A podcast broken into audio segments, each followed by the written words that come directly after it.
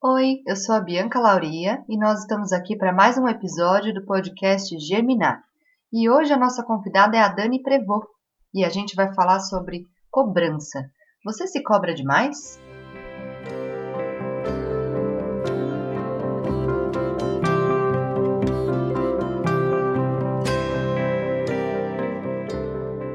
Oi, Dani, tudo bem?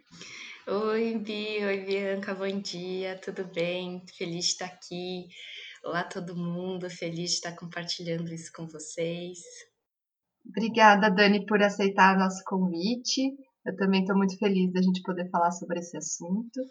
É, primeiro, eu queria que você se apresentasse, contasse um pouquinho da sua jornada. Eu sou terapeuta parceira no Centro de Desenvolvimento da Orem Bentes eu tive a alegria de conhecer a Bianca. É, eu tenho um caminho de autoconhecimento, eu acredito que a minha vida toda, assim, desde os seis anos de idade, eu me lembro refletindo sobre questões da vida humana, da espiritualidade, mas há, há uns 13 anos, 12 anos, desde o início da minha vida adulta, eu estou num trabalho mesmo de autoconhecimento através da meditação, da astrologia. É, e há quatro anos para cá eu me for, resolvi compartilhar isso. Então eu me formei astróloga, é, terapeuta floral, terapeuta de Jinshin Jitsu e de dois anos para cá eu venho compartilhando uma outra ferramenta, uma outra um processo de linguagem que me ajudou muito pessoalmente no meu, na minha trilha de desenvolvimento pessoal e espiritual, que é a comunicação não violenta. Então, que é, vai ser o que eu gostaria de, de compartilhar hoje, que me ajudou muito a ressignificar essa voz de autocobrança que a gente tem, seja profissionalmente, seja em relações afetivas, seja ou até mesmo numa própria prática de autodesenvolvimento e caminho espiritual, né? Às vezes a gente se cobra tanto de ser melhor que a nossa própria vontade de ser melhor acaba virando uma autocobrança, autojulgamento que impede a gente de caminhar em vez de, de ser um motivador. E é por isso que eu tô aqui hoje para a gente falar sobre isso. Legal, Dani, obrigada. É, eu queria que você explicasse um pouquinho para quem está ouvindo a gente o que, que é essa comunicação não violenta, né? Eu acho que quando a gente pensa em comunicação, logo vem a ideia de duas ou mais pessoas, né? Mas como você já comentou também, a gente pode ter conversas internas com a gente, né? Tem vozinhas internas ali e existe uma comunicação. É, conta um pouquinho da comunicação não violenta, como que ela se formou. A comunicação não violenta, ela é um processo de linguagem, né? Ela ajuda a gente a, a refletir, a organizar a forma como a gente fala e como a gente escuta. Ela foi desenvolvida por um psicólogo norte-americano, PhD em psicologia, chamado Marshall Rosenberg. E o Marshall, ele dedicou a vida dele a entender o que que levava as pessoas a se conectarem com o lado mais humano delas, que ele acreditava que era o lado compassivo, que era a compaixão. Ele acreditava que a natureza humana é, é naturalmente compassiva. E o que levava as pessoas a se desconectar desse lado naturalmente compassivo e justificar as violências sejam elas físicas, morais, emocionais, eh, de fala. E aí ele percebeu que a forma como a gente se comunica, que a gente fala e, e ouve, tem um papel fundamental para a gente sustentar esse, esse estado nosso humano de gentileza, de compaixão, ou da gente se desconectar. E aí ele desenvolveu o que ele chamou de comunicação não violenta, né? Pra, e a não violência no sentido muito de Gandhi, de Martin Luther King, da gente é, estar num lugar dentro de nós com que a gente não queira mal para ninguém, nem para o outro, nem para nós mesmos. o Marshall também chamava esse processo de linguagem de comunicação compassiva. Então, para aqueles de nós que não gostam muito, não é um nome muito marqueteiro, né? Comunicação não violenta. Ah, mas eu não sou uhum. violenta, eu sou ótima. às vezes eu sou ótima para os outros e não sou ótima para mim mesma. E o Marshall falava que essa comunicação violenta é uma, uma comunicação que a gente aprendeu e a gente vive há milhares de anos. Que é uma comunicação que a gente sempre está pensando no que, que está certo e no que, que está errado. E daí, é, estudos agora de Stanford já mostraram que a forma como a gente se comunica, a nossa linguagem, até a língua que a gente utiliza, tem tudo a ver com a nossa forma de pensar. Então, essa nossa forma de pensar do que que tá certo, o que que tá errado, e daí vem junto disso o que que é bom, o que que é ruim, o que que é bonito, o que que é feio.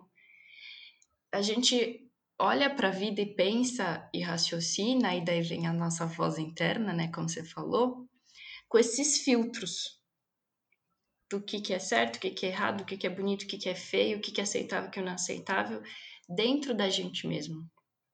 Só que qual que é o problema disso? Assim, internamente. Quando eu julgo, estampo algo errado dentro de mim, eu quero extirpar isso dentro de mim, eu quero excluir, eu quero que isso acabe. Eu... E daí esse meu julgamento vira uma autoviolência, porque eu não aceito aquela parte dentro de mim. Eu não aceito aquele comportamento ou a mesma até aquela emoção. Né? E daí, entrando já um pouquinho, se você me permite, não quero me estender muito, mas é, o que que, qual que é o primeiro passo né, da, da comunicação não violenta? É a gente perceber o que, que a gente está sentindo, porque o que, que a gente está sentindo é um grande indicador para o que, que a gente está precisando. E aí, para pessoas com muita autocobrança, e eu me ponho no barco, por isso que estamos aqui falando sobre isso. Acho que uma das primeiras coisas que vale a pena a gente perceber é se a gente está se cobrando sentir ou não sentir. Não sei se você já teve essa sensação de, ai não, eu não posso ficar triste. Já, já tive. não posso ter raiva. É, ó, até um barulho de água para ir embora. Chua. não, não posso me sentir assim, não posso ficar assim. Só que essa, quando a gente não se permite sentir, a gente não está se permitindo se conectar com esse lugar do nosso subconsciente, do nosso inconsciente, que está precisando de algo que é o segundo passo da, da comunicação não violenta. Segundo, vou dizer talvez terceiro, vai, mas é uma outra, é outra dimensão da comunicação não violenta. A primeira é o sentir, e o segundo é a necessidade. Por trás de todo sentimento nosso, existe uma necessidade que está sendo não atendida. Então, o que, que, que é essa tal necessidade, né? É, se eu me sinto muito ansiosa por uma reunião de trabalho, o que está atrás dessa ansiedade? Nossa, tá uma necessidade muito grande de reconhecimento do meu trabalho. Ou eu me sinto preocupada com a, com a reunião. O que está por trás desse sentimento de preocupação? Nossa, eu realmente queria que esse projeto desse certo é uma necessidade de, de sucesso, de efetividade, de eficiência. E aí, quando a gente começa a olhar para os nossos sentimentos e perguntar para eles, tá bom, o que que tá por trás de você? Já é uma forma da gente se conectar de uma forma mais saudável e, e mais leve, porque Quando a gente tira a cobrança, já é um grande passo para a gente fazer a conexão interna.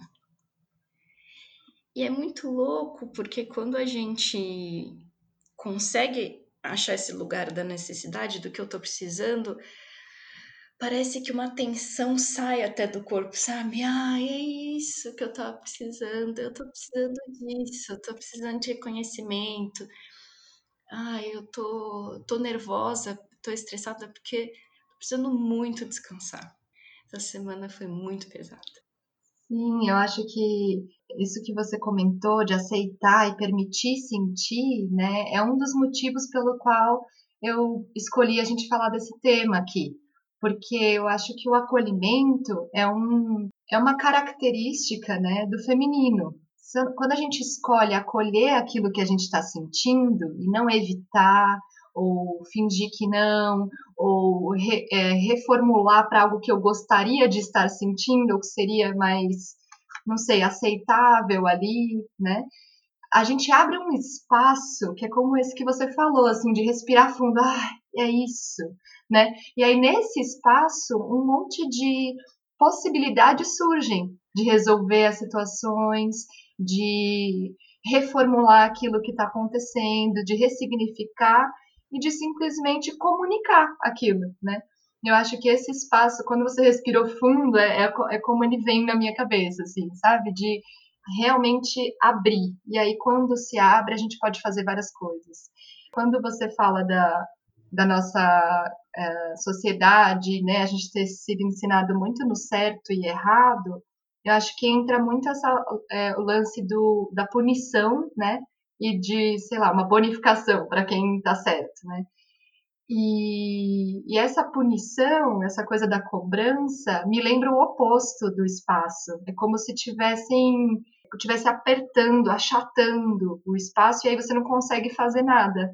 A cobrança, ela é, é muito o contrário desse acolhimento, né? Ela tira o espaço de você respirar e poder agir, e aí ela não uh, acaba encurralando você, né, numa decisão. Eu acho que essas são as imagens que passam pela minha cabeça quando você está me contando essa história. E eu também me coloco no barco aí, então eu consigo reconhecer na, na minha história isso acontecendo.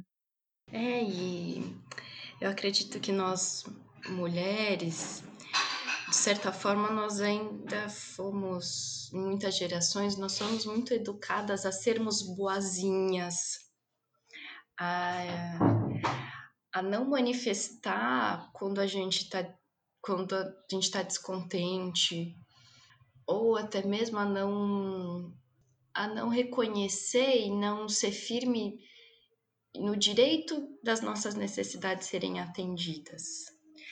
Mas não da forma assim que as outras pessoas precisam atender nossas necessidades, não é isso.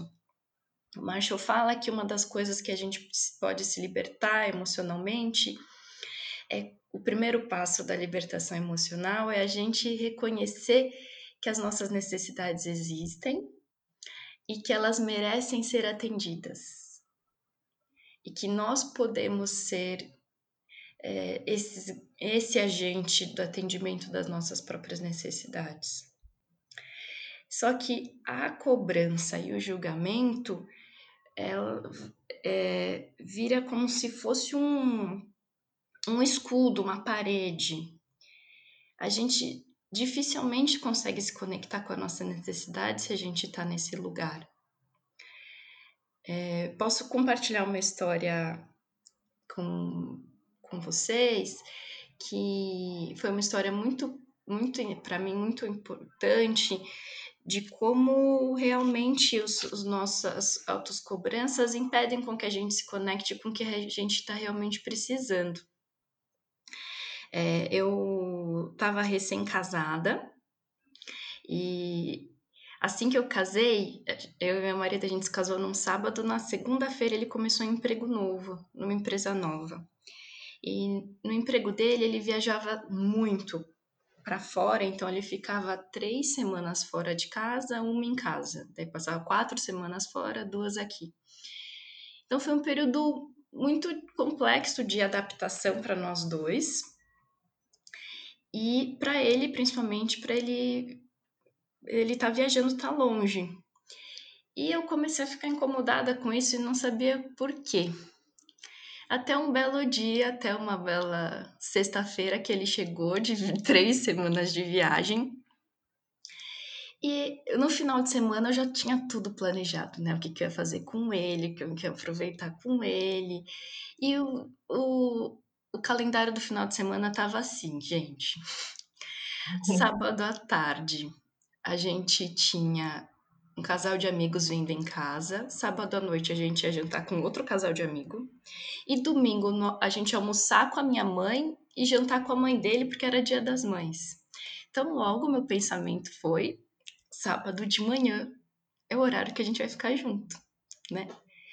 Ele chega sexta-feira à noite para mim, todo feliz, e olha e fala: Linda, meu amigo me chamou para a gente conversar de um projeto amanhã de manhã, tá bom? Daí, é claro, como eu, mulher, esposa maravilhosa que quer dar todo o suporte para ele, falei, claro! e por dentro, aquele sentimento de angústia. Só que, gente, eu não consegui dormir aquela noite eu não consegui dormir. Porque eu tava uma, um sentimento de angústia tão grande. Mas eu ficava falando para mim mesma: não, tá tudo bem. É, eu, não quero, eu não vou ser a esposa chata que fica cobrando de estar comigo. É, só que eu não conseguia, e daí eu resolvi dormir e ir pro sofá, de tanta angústia que eu tava sentindo. E aí eu não aguentei, daí eu ficava assim, o que está acontecendo comigo? Passos da comunicação não violenta. Vamos lá. Passo que eu não comentei, que é o primeiro passo, na verdade, é a gente separar é, as nossas a, a, observação do que aconteceu com a nossa interpretação, a nossa avaliação do que está acontecendo. Então, eu estou falando assim, beleza, primeiro passo, observação. Meu marido está viajando há três semanas, ele chegou em casa, é, a gente só tinha sábado de manhã para ficar junto e ele marcou um projeto. É, ele não gosta de mim, ele não se importa mais comigo. E chorava copiosamente. Vocês perceberam que essa última parte é a minha avaliação. Eu não sei se ele continuou não gostando de mim, mas eu, dentro de mim, eu achava que era isso. Era minha, meu julgamento do que ele estava fazendo. Daí, tá bom, qual que é o meu sentimento? Ai, eu tô arrasada, eu tô muito triste. Qual que é a minha necessidade? Eu não consegui identificar com a minha necessidade. Não consegui. Mas eu consegui fazer o exercício da empatia para com ele. Eu falei, qual que será que é o sentimento dele? Ah, ele, de ele deve estar tá muito animado, porque a necessidade dele é é construir coisas. É, é projetos. Eu sei que é uma característica dele. Ele ama projetos, ele ama coisas novas, ama estar com pessoas. Então eu descartei a, a minha hipótese de que ele não me amava mais depois de três meses de casamento.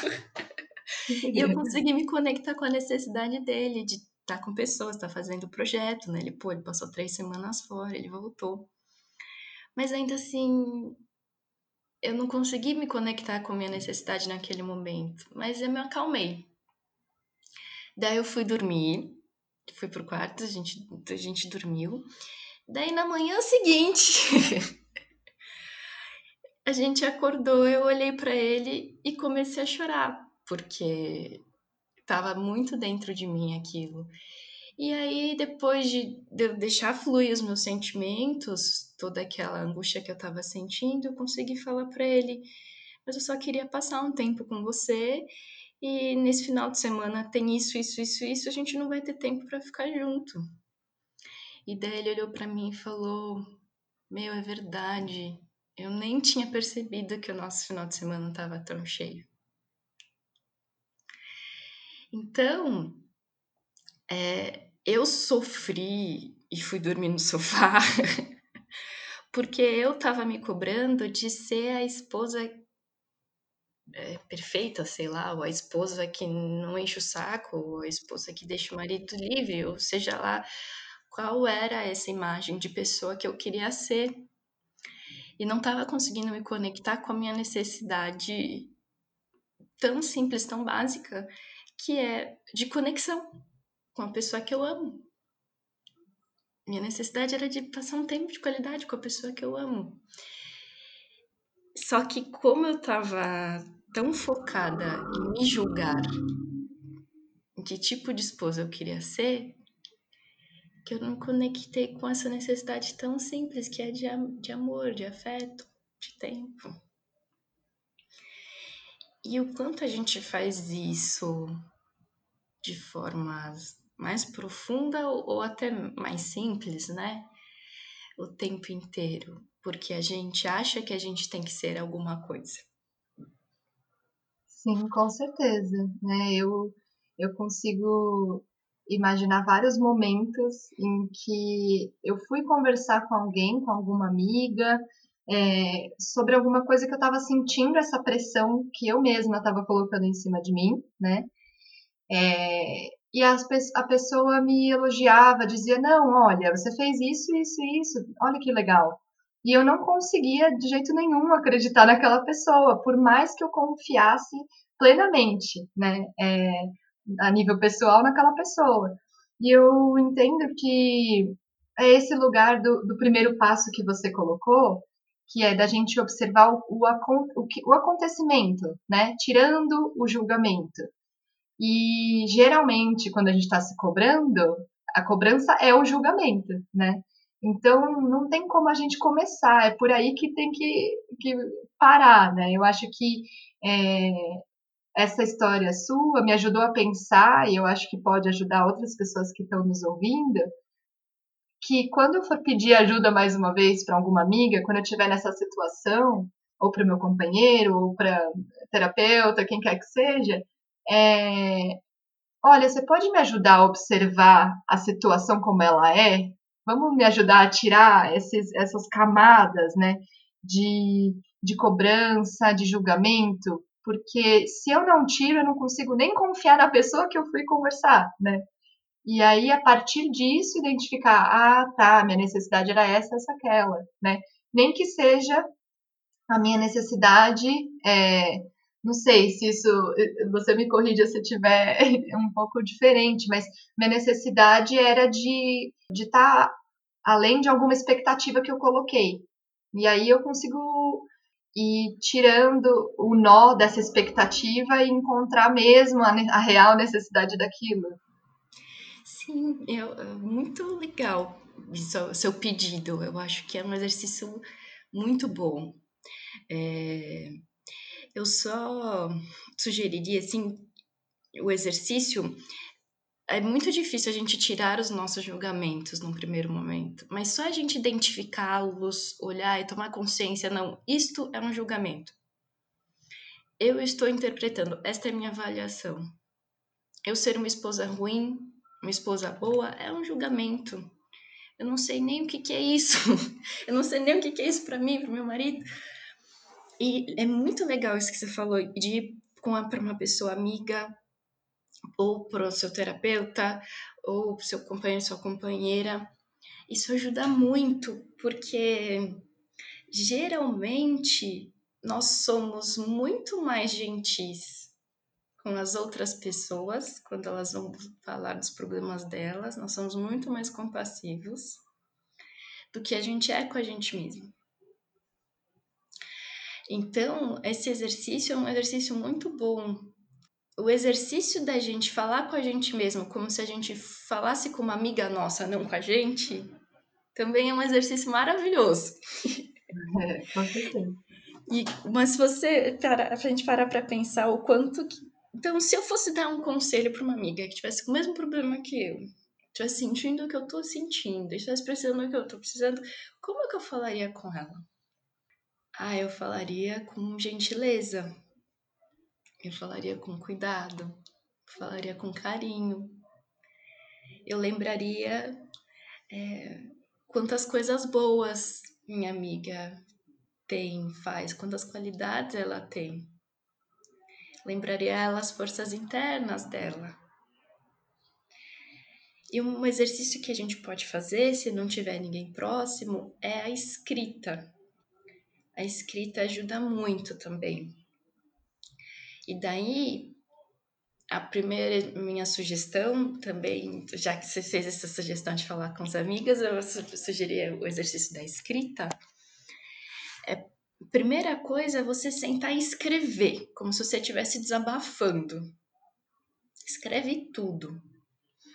É, faz aí o desabafo, xinga, põe tudo no papel, não se importa nesse momento de, de separar é, o que, que é sentimento, o que, que é necessidade, o que, que é julgamento, nada disso. Só escreve. Depois que você sentiu fazer o ufa, é isso, respira um pouco, toma água, um chazinho, daí retoma e lê. E daí, nesse novo lugar, com, que, quando o balão emocional, a gente como se a gente tivesse um balão emocional que infla. Depois, quando a gente desabafou, xingou tudo no papel, não no WhatsApp, hein, gente? Não para a pessoa que você quer xingar. importante. importante, primeiro no papel. Daí, pega aquele texto de novo e faz esse exercício. O que, que é que é o que aconteceu? Fato de verdade, o que, que é que eu estou avaliando. Aqui uma dica. Tudo que for fato, a gente, a gente pode descrever como se a gente estivesse filmando com uma câmera. Então, é, meu marido passou três semanas viajando, ele chegou na sexta-feira, no final de semana nós tínhamos isso, isso, isso planejado, só tínhamos sábado de manhã livre. E daí, no sábado de manhã, ele aceitou conversar sobre um projeto comigo. Ponto. Se eu poderia contar para vocês a história já. Meu marido, depois de três meses, já não queria mais me ver, encheu a agenda dele. Isso tudo são interpretações, não queria mais. Então, faça isso. E depois, se pergunte: como que, que sentimento o que aconteceu engatilhou em mim? Legal, ah, me senti, não precisa ser só um sentimento, me senti assim, assim, assim, assim. Tá, por trás de cada sentimento, que necessidade minha? Ah, eu queria tempo de qualidade. Ah, eu queria ser reconhecida. Ah, eu queria ter chegado num lugar além do que eu cheguei. Eu queria ter mandado melhor. Eu tinha uma expectativa de, de, de qualidade, né? Nessa minha apresentação, nessa minha aula, nesse meu trabalho, nesse meu momento. Legal. E aí, eu queria então convidar a gente para fazer um, uma, uma meditação que são uma pausa, cinco minutos de autocompaixão. Pode ser? Claro. Que é de uma pesquisadora norte-americana chamada Christine Neff. Que ela tem um site muito bacana chamado selfcompassion.org. E ela trabalha e ela pesquisa o quanto a autocompaixão é um elemento fundamental da nossa inteligência emocional e como pessoas que têm autocompaixão elas têm um maior desempenho, tanto no estudo, quanto no trabalho, quanto na vida pessoal. Não é louco isso? Porque a gente se cobra querendo desempenhar melhor, né? Daí agora os estudos dela estão mostrando que, na verdade, quem tem autocompaixão desempenha melhor. E ela coloca três características da autocompaixão para a gente entender melhor, porque autocompaixão não é ser leniente consigo mesmo. Não é deixar de olhar para você e, e fazer uma análise daquilo que você quer melhorar, dos pontos que podem ter melhorias, né? Desenvolvimento constante. Autocompaixão não é ser autopermissiva. Mas as três características da autocompaixão é primeiro perceber que todo ser humano é humano. E o próprio conceito de humanidade é ter falhas, é ser imperfeito.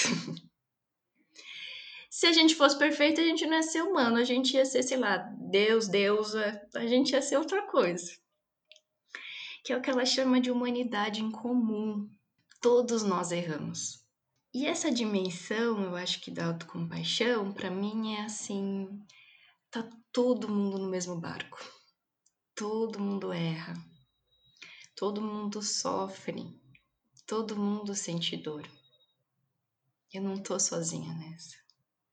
Que é pra gente se desconectar um pouco da super identificação com o nosso erro, com nossa dor, com o nosso problema. Às vezes a gente acha que a gente tá sozinho nesse lugar. E não tá, porque faz parte da humanidade de sermos humanos essa, essa essas experiências. Que, e que remete à segunda dimensão, que ela chama de mindfulness, que é a gente tomar consciência, né, ter uma consciência plena do nosso estado de dor, de sofrimento, até mesmo daquilo que a gente é, sente responsável, que a gente poderia melhorar. Só que esse mindfulness, essa atenção plena, essa consciência que ela sugere, não é uma um super identificação com o erro ou com a dor mas uma consciência, um foco gentil. Uma gentileza, uma consciência gentil de eu, eu, eu identifico essa dor, eu identifico esse, esse sofrimento que vem, e é um, um, lugar bem corajoso, porque quando a gente traz consciência para nossa dor, parece que ela dói mais. quando a gente joga para debaixo do tapete, parece que tá tudo certo. A gente meio que amortece os nossos sentidos.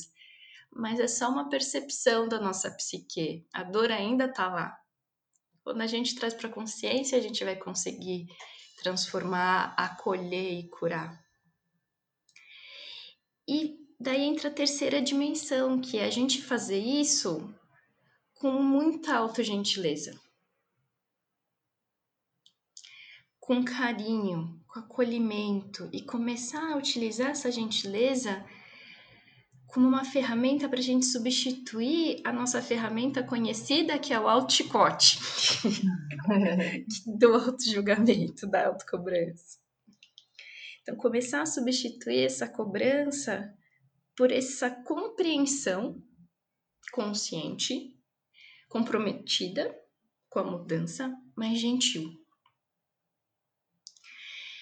É, então, eu queria só explicar um pouquinho como é essa meditação, esses cinco minutinhos, e quero convidar agora para a gente fazer juntas essa, essa meditação da autocompaixão.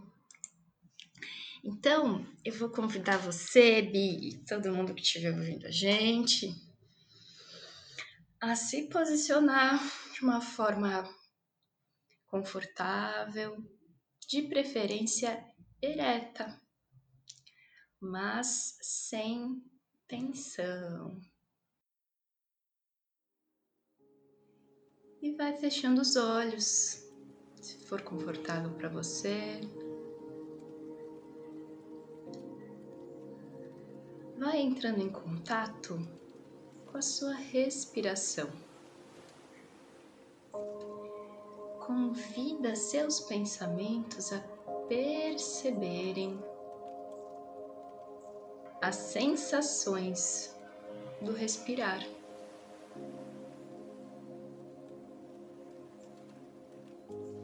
Qual é a sensação do ar entrando pelos seus pulmões?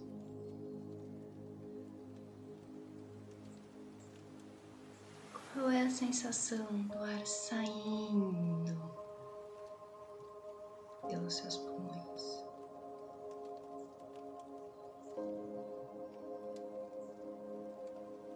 Muito bem. Agora, chama a sua mente uma situação na sua vida que pode estar difícil, te causando estresse, percebe? Percebe o estresse, percebe o desconforto emocional no seu corpo.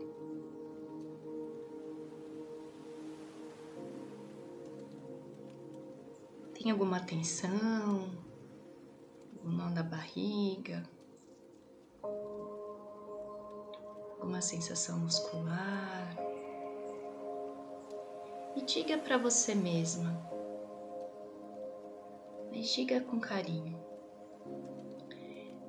Isso é um momento de dor. Isso dói. Ou você pode falar, ai. Isso estresse. Reconheça gentilmente o que é essa sensação.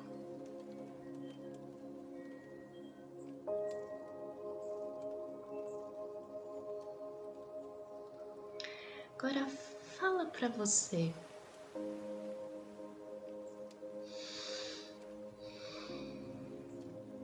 Poxa, sofrimento é parte da experiência humana.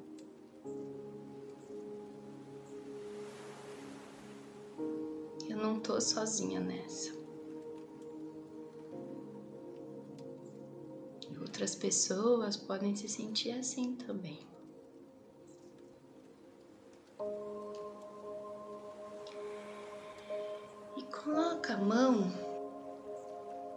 Gentilmente sobre o seu coração.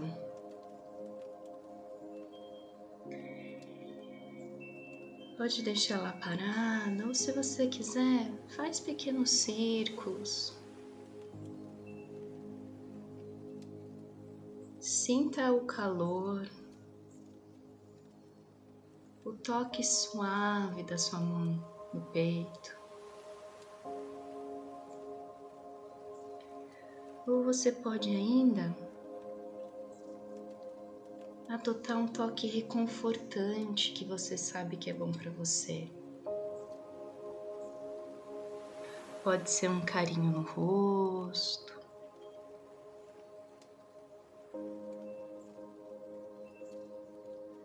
Pode ser um cafuné. Pode ser um alto abraço.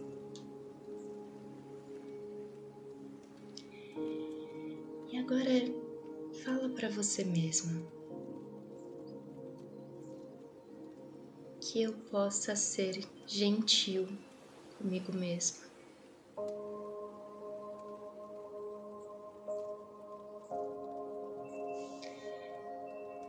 Que eu possa ser gentil comigo mesma.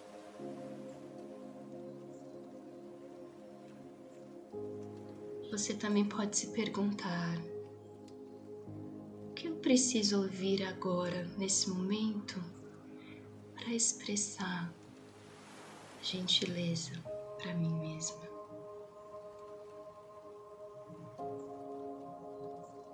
Que eu possa me perdoar.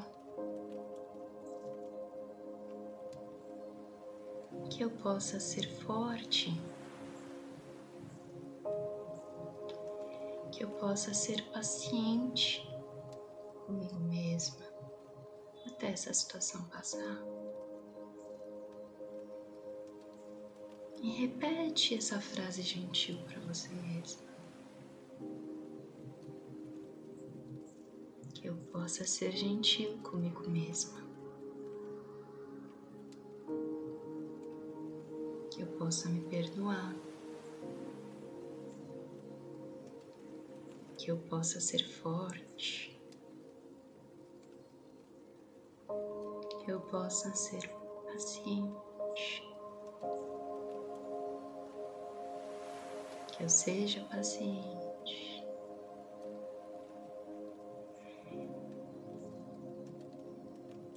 Que eu possa aprender a me aceitar como sou.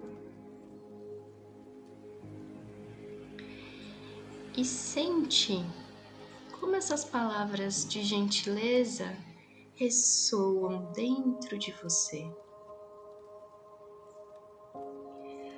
Como se as palavras fossem uma pedrinha que você lançou no lago. E as sensações são as ondas reverberando. que eu possa ser gentil comigo mesmo.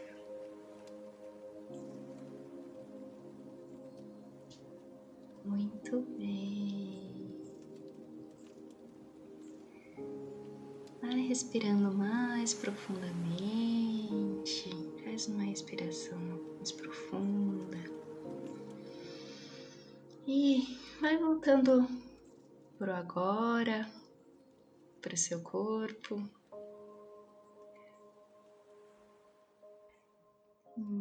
Como foi? Ai, Dani, foi muito bom. Eu gostei muito. Consegui me conectar. É, o que me lembrou daquilo que você falou lá no início, né? Que é um outro nome para a comunicação é, que seria violenta, é uma comunicação que bloqueia a conexão. Então, às vezes, o que está faltando só para a gente é, ser mais gentil com a gente a gente se conectar de novo, né? Se reconectar com o que, que eu estou passando, com meu corpo, né? Às vezes o corpo está gritando, querendo comunicar alguma coisa para a gente e a gente não está reconhecendo essas necessidades, né? De às vezes de descanso, de movimento, de alongamento, qualquer coisa do gênero, que tem a ver com certeza com o que a gente está sentindo, né? Necessidade de espaço, de me sentir confortável para poder realizar uma ação, ao invés de me sentir sempre em perigo porque eu vou me cobrar de novo, né? Porque eu vou errar de novo, entre aspas, né? Porque é aquilo que você falou, é, o erro ele é o que nos caracteriza, né? Acho que o importante é como é que eu lido com ele, é, eu acolho ele como parte minha e assim eu posso seguir com mais tranquilidade, ou eu finjo que ele não existe, ou quero que ele não exista, e assim eu sigo um pouco fragmentada, porque no fundo ele existe, está aqui. Não sei, eu gostei muito, eu espero que as pessoas que estão ouvindo possam entrar no mesmo lugar que eu, assim, de, de, de ver a possibilidade né, os benefícios que traz acolher quem a gente é. Muito obrigada. Eu agradeço, agradeço o convite, muito feliz de estar aqui.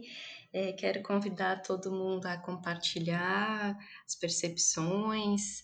Essa meditação tem só cinco minutinhos e olha como ela já ajuda, né?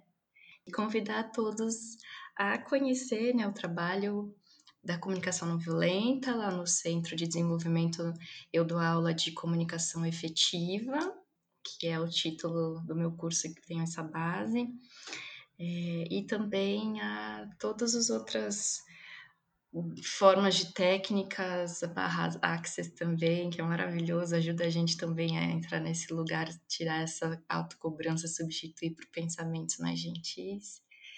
E espero que todos sejam felizes, todas encontrem esse lugar amoroso dentro de si e contem com a gente, né, Bi? Para a gente construir essa caminhada juntas. Muito obrigada. Sim, eu que agradeço. Foi muito, muito importante essa conversa. Obrigada e até a próxima. Até a próxima.